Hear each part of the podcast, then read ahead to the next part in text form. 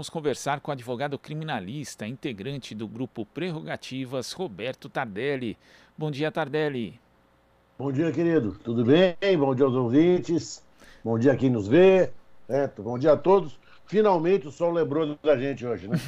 Abrindo é. um pouquinho aqui, né? O, é. Temos aqui umas brechas de céu azul, pelo menos na Avenida Paulista aqui em São Paulo e Tardelli. O que não está muito azul parece que é o cenário político brasileiro sempre conturbado com declarações do presidente Jair Bolsonaro. Ontem ele fez novos ataques a ministros do Supremo Tribunal Federal, especificamente a Luiz Roberto Barroso e Alexandre de Moraes, quando ele foi questionado numa entrevista sobre um recente artigo em que Barroso defendeu a regulação das redes sociais. Ele acusou Barroso e também Alexandre de Moraes de ameaçarem é, liberdades democráticas com o objetivo, segundo ele, de beneficiar a candidatura do ex-presidente Lula. O é, que você achou desse de mais essa declaração? Depois a gente comenta também outros trechos daquilo que falou Jair Bolsonaro. Tardelli. O, o Bolsonaro ele é uma personalidade muito peculiar. Né? A gente, nós vamos demorar ainda alguns anos para entender como que ele chegou à presidência da República. Como que alguém assim foi posto lá. Né? E ele é um, ele não, ele não vive da, ele vive da crise, ele vive dessa paranoia, ele vive dessa, dessa luta contra inimigos imaginários, né? Ele deve ter algum, na minha opinião, a forma de, de ver o mundo dele é uma forma que o, o descompromete com a realidade, né?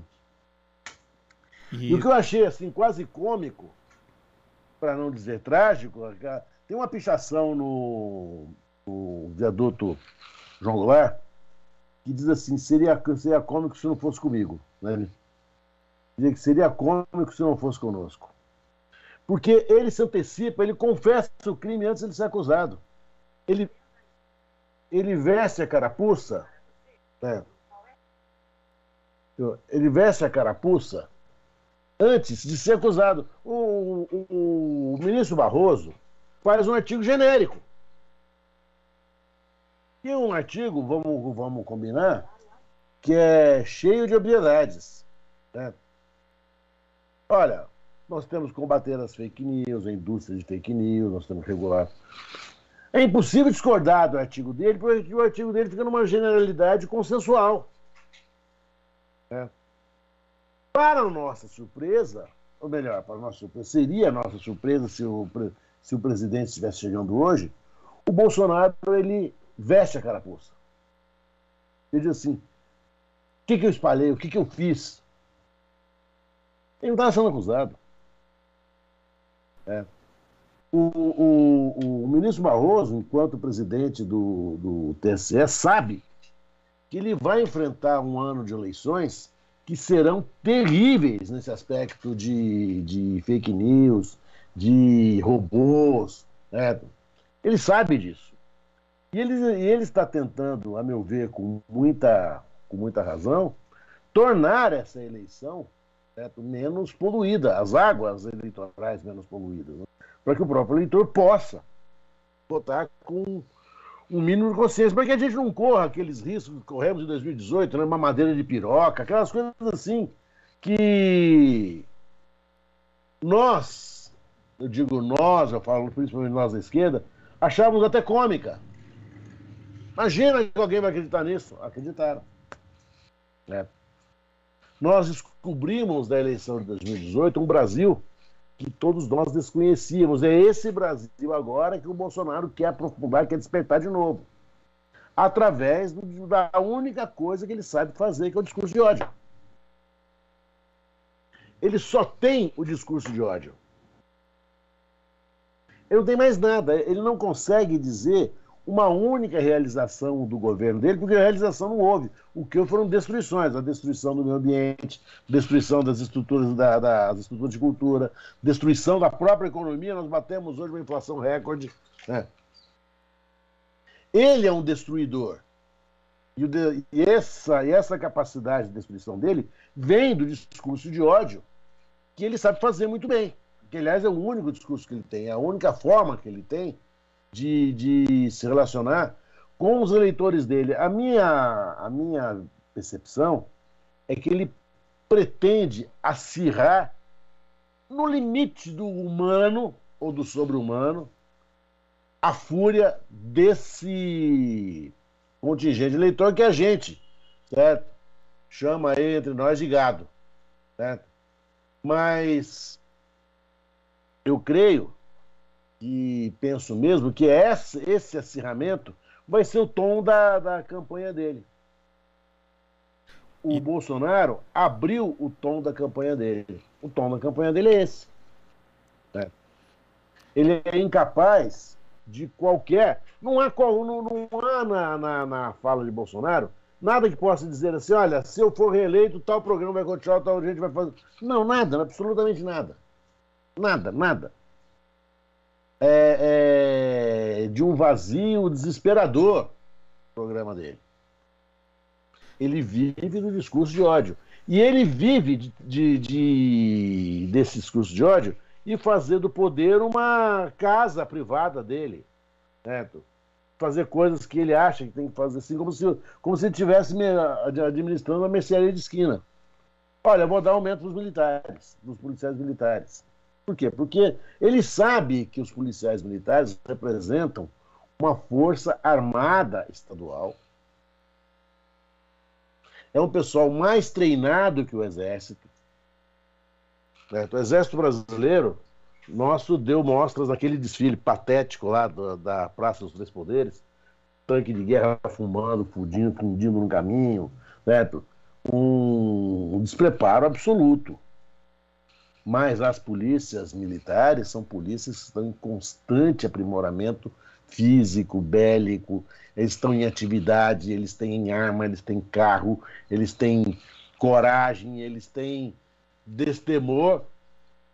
E ele está ele tá investindo nisso, ele está investindo em criar o caos, porque a única forma, quando as pessoas falam assim, ah, ele vai implantar a ditadura, eu não acredito que ele possa implantar a ditadura.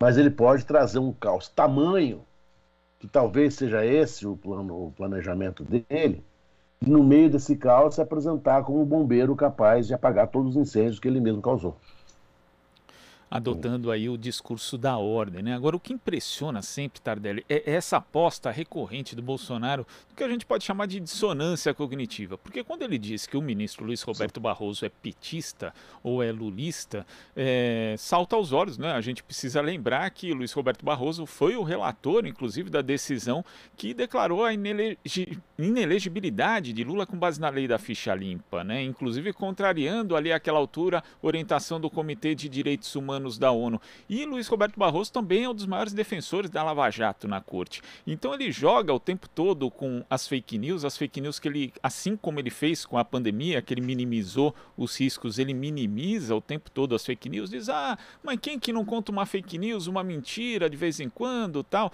como se fossem inclusive sinônimos e não parte de uma estratégia de desinformação que visa justamente desorientar a população, o eleitorado de uma forma geral. Então essa essa, essa aposta dele na dissonância cognitiva e nas fake news é algo assim recorrente também, Tardelli? O Bolsonaro ele não tem nenhuma mediação com a realidade. Ele cria, ele substituiu a realidade por uma realidade dele. Na realidade dele, das redes sociais, o Bolsonaro ele é um herói. Ele é uma espécie daqueles super-heróis que nós tínhamos nas revistas de quadrinhos ele está lutando contra o mal, ele luta sozinho, e ele é boicotado, ele não consegue fazer as coisas porque há um parlamento que o impede, porque há um Supremo que o impede, né? porque a própria administração o impede. Ele chega ao ponto de tamanha dissonância, de dissonância cognitiva que ele pede para derrubar o veto que ele próprio impôs à, questão da microempresa, por exemplo. Ele veta e pede para o veto, ele faz oposição a ele mesmo, como se ele não fosse o governo. O discurso dele é um discurso absolutamente cindido, de duas pessoas. Ele, ele exerce a presidência da República, mas ao mesmo tempo ele é vítima da própria presidência da República. Ele, faz um discurso, um dia um desses discursos dele completamente desconectado, de que ele não conseguia comer um pão com um pão de queijo na rua. né, que ser presidente era muito difícil, era muito ruim. Porque a, a, o exercício da presidência da República, para ele, deve ser muito tormentoso. O que ele sabe fazer é o exercício do poder, que é diferente do poder arbitrário. E ele sabe exercer esse poder arbitrário. Ele conhece os meandros desse poder arbitrário. Esse cabra ele ficou durante 35 anos andando por todos os pântanos da administração pública. Ele conhece muito bem esse lodo. É. E faz esse discurso de absolutamente é, disruptivo, apontando inimigos que são sempre inimigos imaginários, mas falando para aquele público, para aquela faixa do eleitorado, que o tem, na verdade, como um profeta. Quando ele diz que o Barroso é comunista, que o Barroso é petista, qualquer pessoa de mínimo senso, talvez uma criança de 8 anos de idade, já perceba que isso é, é um absurdo que ele está dizendo. Ele está dizendo algo que não tem nenhum lastro com a realidade. Nada. E faz acusações de uma forma muito grave. Olha, de terrorismo ele entende, porque ele defendeu o Batiste. Né?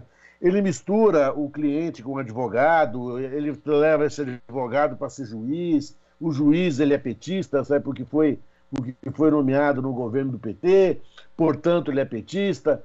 Né? É uma sequência de raciocínio delirante que começa de um delírio. Ele parte de um delírio para chegar a um delírio maior. Só que a gente tem que, que ter humildade dessa vez, viu? Nós precisamos ter humildade. Da, na outra eleição, eu admito, né, ninguém de nós acreditava na eleição dele até ele ser eleito. Até o dia que se, pro, que se proclamou o resultado. Mas não é possível que as pessoas vão votar nesse cara. Votaram. E ele está repetindo exatamente a mesma estratégia, que ela já deu certo uma vez. Certo? E ele vai repetir, porque é a única que ele tem, ele não possui outra. Ele não tem um programa de governo a oferecer. Ele não tem um, uma ação de estadista para fazer. Ele não tem nada. Ele é absolutamente vazio. E ver a candidatura do Lula pegando esse rojão sem cabo, subindo vertiginosamente aí, ele começa a, a, a entrar em desespero. Ele está sob pressão. E sob pressão ele vai ficar criativo. Ele vai cada vez mais, cada vez mais apostar nesse confronto. Né? Ele, ele, o, o caos para ele é a forma que ele vai ter de passar por essa eleição como sendo o único síndico desse processo caótico que ele vai criar, capaz de colocar as polícias, as milícias. Certo? Ele, ele é ligado, pelo menos a família dele apoia a milícia, ele já deu discurso, já fez discurso. Há um discurso histórico dele convidando as milícias a irem para o Rio de Janeiro. Né? Significa, se, se ele não for próximo, ele é simpático a essa, a essa coisa paramilitar, que é a milícia, que é um horror, que é, é, é, é o desmonte final do Estado. Né? É, o Estado é, é o Estado derrubado, é assim são as instituições derrotadas.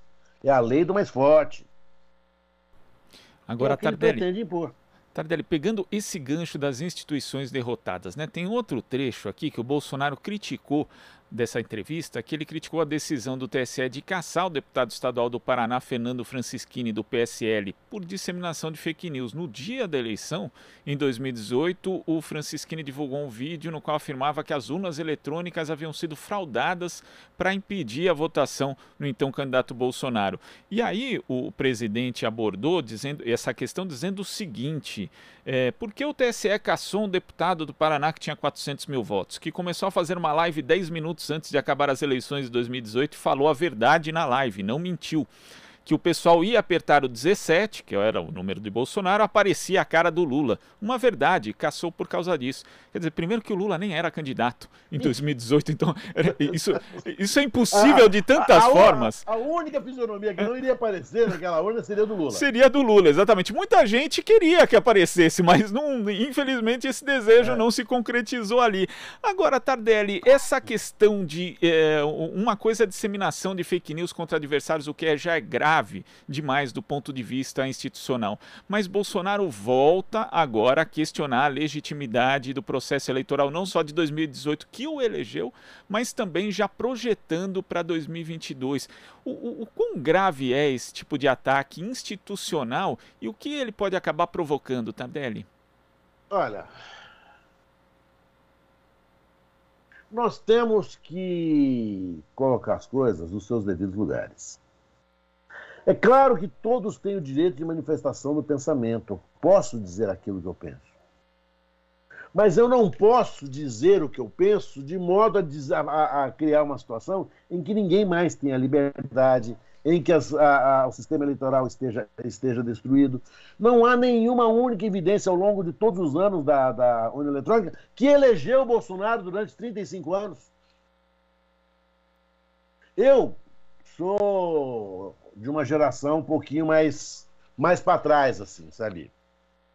Quando eu era promotor, eu trabalhei na, nas eleições de papel. Eu posso dizer, querido, se você não soubesse o que era a causa, aquilo lá era um caos. Era um inferno. Era um inferno. Dava margem a todo tipo de desvio. Havia um exército de pessoas, de fiscais de partido. A apuração era uma loucura. Era uma loucura. A urna eletrônica brasileira, ao lado do SUS, são nossos dois grandes motivos de orgulho. Porque nunca houve nenhuma, nenhuma, nenhuma, não vou dizer evidência, indício de fraude nessas eleições. Na hora que ele disse que o deputado que estava dizendo que as urnas estavam fraudadas, o que, tá, o, que o deputado está dizendo? Estas eleições já não valem mais, caso ele sofresse a derrota. Na hora que ele chancela esse deputado, ele comete, sim, um atentado contra as instituições que ele jurou proteger quando ele assumiu a presidência da República. O Bolsonaro, ele, ele, ele dobra a aposta. Ele está percebendo que a, a popularidade dele está se desmanchando. Ele está percebendo que mesmo entre aqueles setores onde ele era muito forte, principalmente os setores evangélicos, ele está ele tá caindo muito, porque muitos desses setores evangélicos vivem nas comunidades mais vulneráveis e estão percebendo a, a queda brutal de qualidade de vida, de fome. O que ele faz? A única coisa que lhe resta é investir no caos. Qual é o limite dele? Essa, essa é uma pergunta que todo mundo se fez ao longo desses três e, os, e o quarto ano que, que estamos entrando. Ele não tem limite. Ele não tem limite. Ele ofende o presidente da Anvisa, ele cria, ele não ofende o presidente da Anvisa, tão só pura e simplesmente.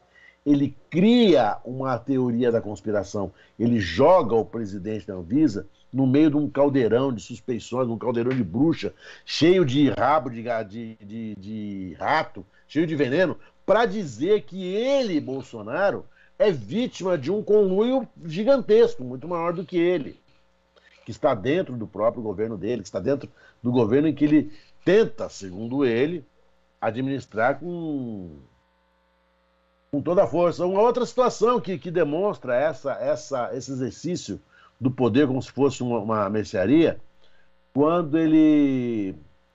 Aquela entrevista que ele deu sobre o na, na Fiesp, em São Paulo.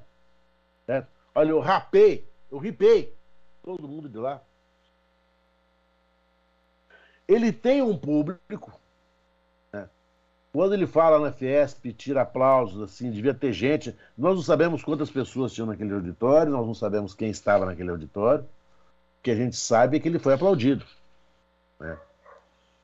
Ele, quando falava da, da demarcação de quilombolas, que ele não ia fazer, ele, foi, ele tirava riso da plateia. Quer dizer, ele fala a uma população brasileira ainda absolutamente primitiva, pré-republicana, machista, misógina, racista, que com ele se sentiu à vontade para sair na rua. Antes, o que, o que a gente sempre pergunta, né? Quem era esse pessoal? Onde eles estavam? Quando eu ligo, por exemplo, algumas emissoras aí de extrema direita, eu, às vezes eu fico vendo por 5, 10 minutos, eu não aguento ver mais que isso. Mas de onde estavam essas pessoas? Há 5, há 10 anos não eram ninguém, não existiam. Onde eles estavam? Em que lugar que eles estavam assim, dormentes, latentes? Porque agora eles estão esplêndidos, eles estão com toda a força. Agora, existe. Não, pode, pode completar, Tardelli. É, quando eu vejo aquele Siqueira, por exemplo, que recebe o presidente da República no programa dele, Nossa, olha, ele é do são de nível, eles são do, da, da mesma é, da mesma bancada, eles são do mesmo nível. Nosso presidente é isso, é um cara que vai no programa do Siqueira. Agora, existe esse segmento da população que, de fato, ele é mais, é, é, digamos, é de extrema direita, na prática, né? Tem valores aí é, questionáveis do ponto de vista civilizatório. Mas também tem uma outra camada da população que acabou aderindo, por diversos motivos, inclusive aí as fake news, a Jair Bolsonaro em 2018. Agora, ontem, Tardelli, saiu uma pesquisa né, da, da é, da Genial Investimentos, né, junto com a Caest, mostrando diversos cenários ali de segundo turno. E um deles é, tinha ali a hipótese de Jair Bolsonaro enfrentando o Sérgio Moro. Jair Bolsonaro aparece com 30%, Sérgio Moro com 36%, o que daria o limite do empate técnico. Mas em todos os cenários pesquisados, esse é o que tem maior número né, proporcionalmente de entrevistados que dizem não voto nenhum nem outro, que é 34%. Ou seja, mais de um terço dos entrevistados falaram com esses dois aqui eu não vou de é, uma certa forma é um reconhecimento pela contribuição que essas duas figuras políticas, né, porque o outro aí juiz, mas foi ministro de Bolsonaro, mas sempre foi uma figura política, que esses dois deram ao Brasil nos últimos anos? Rapaz, eu não quero nem pensar numa hipótese de Moro e Bolsonaro no segundo turno. É, acho que é seria o que a gente não, a gente sempre disse o fundo do poço, o fundo do poço não existe, né? A gente acha que está no fundo do poço, de repente tem vários degraus para baixo, que é um segundo turno em que a gente teria que optar entre Moro e Bolsonaro. É. Nós temos que optar entre as duas pessoas mais desqualificadas da história da República, pelo menos dos últimos 50 anos para cá. É... é uma você falou agora assim, eu fui ficando aterrorizado, sabe? Meu Deus. Mas o, Será que nós vamos chegar mas nisso? O, o ponto, digamos, o ponto uh, positivo então, aí. Claro que né? há um. É uma rejeição muito grande, tanto a um quanto ao outro, né? A maior rejeição, inclusive, em cenários de segundo turno. A rejeição que está falando é entre Bolsonaro e Moro, nesses então, dois não votam. Isso, é, é, porque são ah. vários cenários de segundo turno ali que foram analisados. Né? No que tem Bolsonaro e Moro, um tem 30% Bolsonaro, o outro tem 36% Moro, que daria o limite de empate técnico. Mas 34% dos entrevistados, é isso o ponto que eu queria que você analisasse, Tardelli, eles dizem não vou com um nem com o outro né, é, é, o, é a maior abstenção, digamos assim, de voto entre todos os cenários analisados. Então isso acaba refletindo também que boa parte da população acaba reconhecendo o mal que foi feito por essas duas figuras políticas nos últimos anos. Eu acho que esse mal ele, ele está cada vez mais evidenciado, ele está cada vez mais indesmentível. Né? É. O, o Sérgio Moro ele usurpou a toga. Durante muito tempo, esse camarada foi tratado pelas, pelas chamadas famílias ordeiras como o genro sonhado por todas as vovós. É. E demonstrou que ele é absolutamente. Eu vou dizer uma expressão que me perdoe pelo chulo dela. Assim, ele é um cara de pau, para dizer o mínimo. Ele se valeu do cargo para influenciar uma eleição, ele admitiu em livro, ele admitiu por escrito que ele havia sido já convidado pelo ministro Paulo Guedes para ocupar um lugar no governo que ainda sequer havia sido eleito e cuja eleição ele estava influenciando com a prisão do Lula. Ele divulga o, o conteúdo numa delação absolutamente doida do Palocci, que não virou nada, que ninguém aceitou, que não teve valor nenhum para ninguém. Poucos dias antes da eleição. Ele divulga aquele diálogo, um diálogo absolutamente tolo, dentro de, da, da, da, da, da realidade do, do cotidiano administrativista, nenhuma, nada, nada, uma conversa absolutamente comum entre a ex-presidenta Dilma e o ex-presidente Lula e incendiou o país. Ele assume o, o, Ministério da Justiça do governo Bolsonaro, todo mundo sabendo e claro que ele assumia aquele ministério para dar um passo para o Supremo. O objetivo dele era chegar ao Supremo Tribunal Federal e lá implantar-se como a, a, solução para os problemas da, da, da humanidade. O Moro, ele deixou, ele nunca foi juiz. Quando o Supremo Tribunal Federal, isso os nossos ouvintes e, e, e espectadores precisam saber. Quando o Supremo Tribunal Federal diz que o juiz é parcial, ele não está dizendo que o juiz é apenas parcial, ele está dizendo o seguinte: esse juiz é um farsante. Esse juiz usurpou a toga, porque a primeira, a primeira qualidade do juiz, a primeira qualidade é a sua imparcialidade.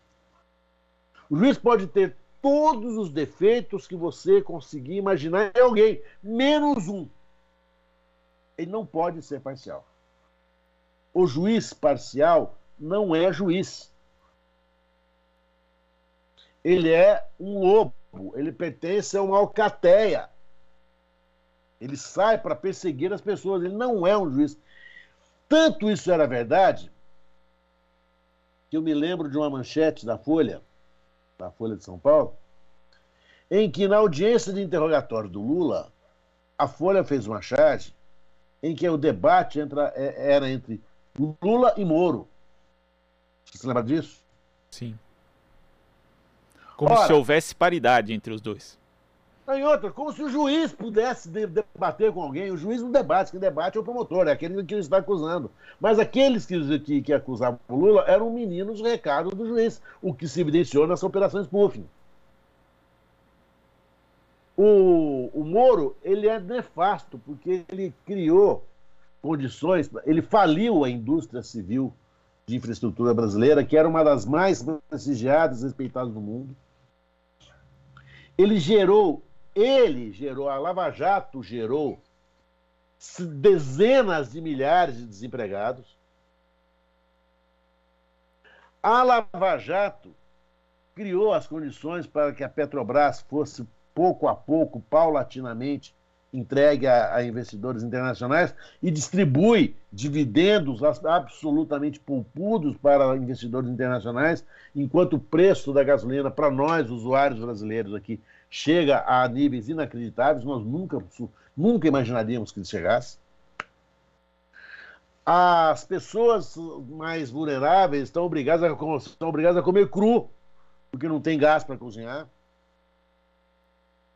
É, é, é uma pessoa que tão nefasta, tão nefasta, eu não saberia dizer dos dois quem é o pior, se Moro ou se Bolsonaro. Porque os dois sobrevivem e vivem dessa, desse maniqueísmo, de, dessa exploração do discurso do ódio, do discurso da corrupção, é, que nós vamos acabar com a corrupção como se a corrupção não fosse um dos grandes negócios do governo Bolsonaro. Coisa que o, o ministro, o então ministro Moro, deveria saber. É... E um vai ter que um vai, vai vampirizar o outro nessa eleição. Pelo menos é o que todo mundo espera. Esses 36 versus 30 é um percentual muito interessante. Né? Eu acho que mais interessante do que esse pessoal, o percentual de rejeição aos dois, é o percentual de aceitação a eles. Olha, tem gente, e muita gente, que ainda os aceita. E claro, só recua porque terão outras opções para votar. Né? Espero que tenham. Né? O, o, o ex-presidente Lula está cada dia mais sólido na pesquisa. Né? O que também, querido, vai me trazer a seguinte ideia: eles não vão ter limite para desmoralizar e destruir a pessoa, o ex-Inácio Lula da Silva. O que virá por aí nós não temos sequer condições de imaginar. É por isso que é preciso estar atento nessa questão aí das fake news, do ponto de vista legal, da fiscalização. Tardelli, eu queria agradecer muito a sua participação aqui no Jornal Brasil Atual. Até a próxima. Até a próxima, querido. Um grande abraço a todos. Que 2022 seja o último ano desse fascista no poder. Um grande beijo. Abraço. Conversamos aqui com o integrante do grupo Prerrogativas, advogado criminalista Roberto Tardelli. Você está ouvindo Jornal Brasil Atual. As notícias que os outros não dão.